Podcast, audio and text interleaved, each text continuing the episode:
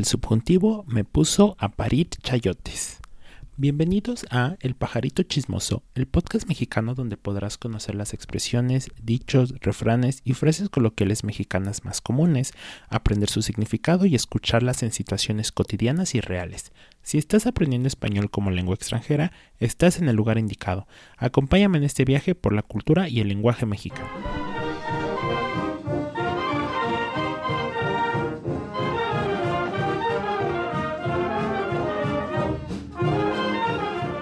Hola a todos, bienvenidos a este su podcast. El día de hoy vamos a revisar la expresión parir chayotes. Esta expresión es bastante común y un poco chistosa y se refiere a sentir un sufrimiento indescriptible y algo que en verdad causa un gran dolor o una gran molestia. Por ejemplo, mi tesis me pone a parir chayotes. Significa que mi tesis en realidad me hace sufrir mucho.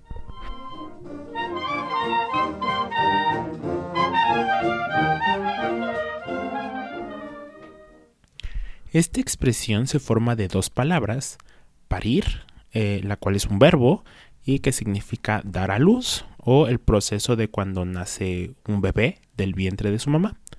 Este proceso suele ser doloroso para la mamá del bebé y esto es un elemento clave, pues la expresión se asocia con este dolor. Por otro lado, el chayote es un fruto muy popular, el cual es originario de Mesoamérica y ha sido consumido en México desde tiempos prehispánicos. A este fruto se le atribuyen muchas características y una de ellas es la de tener grandes y afiladas espinas. Por lo tanto, parir chayotes se refiere al sufrimiento de que un fruto con espinas está naciendo de tu interior y por eso se usa esta expresión cuando estás realmente sufriendo.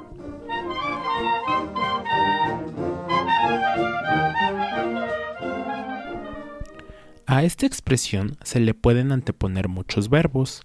Las dos versiones más comunes son estar pariendo chayotes, la cual expresa un estado de sufrimiento continuo.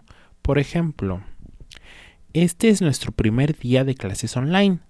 Ya estamos pariendo chayotes porque el Internet no alcanza para 14 profesores al mismo tiempo.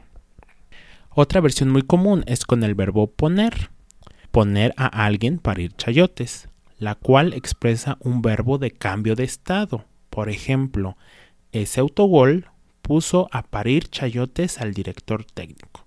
Significa que el director técnico antes no tenía ninguna molestia, pero el autogol hizo cambiar su estado y ahora está pariendo chayotes.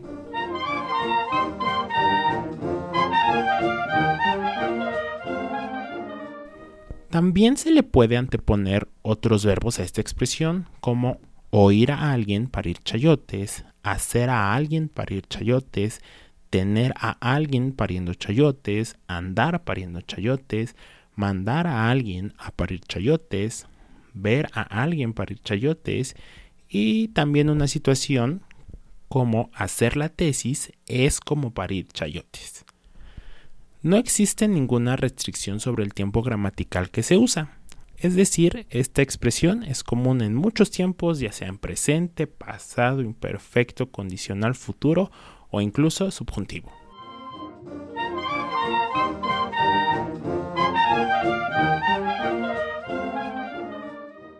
Ahora vamos a ver algunos casos de la ejemplos tomados de Twitter que son de hablantes nativos y son muy reales.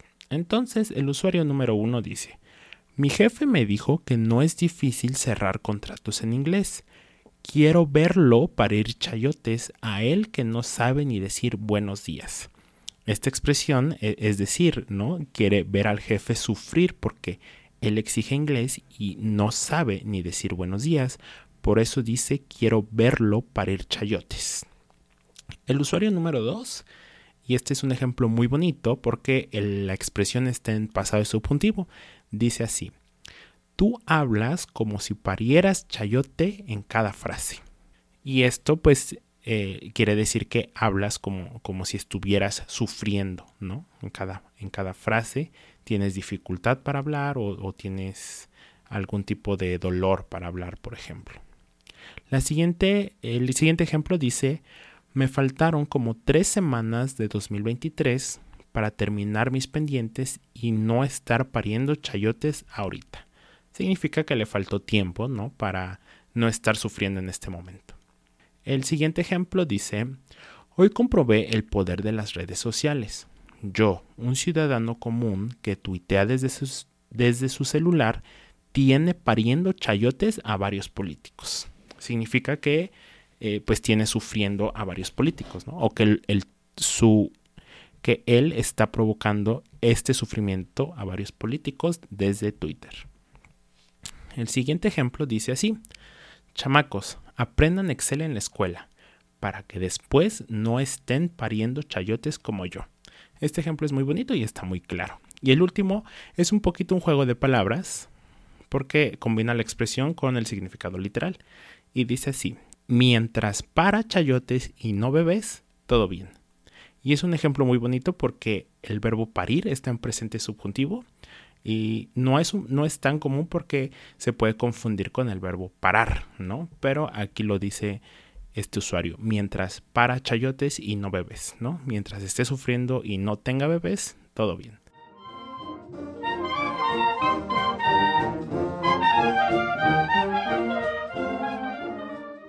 Bueno, esto sería todo por hoy. Espero que te haya gustado mucho el podcast y sobre todo que pronto tengas la oportunidad de usar esta expresión y espero que no estés pariendo chayotes. Yo disfruté mucho este podcast y nos vemos en el próximo capítulo. Muchas gracias. Adiós.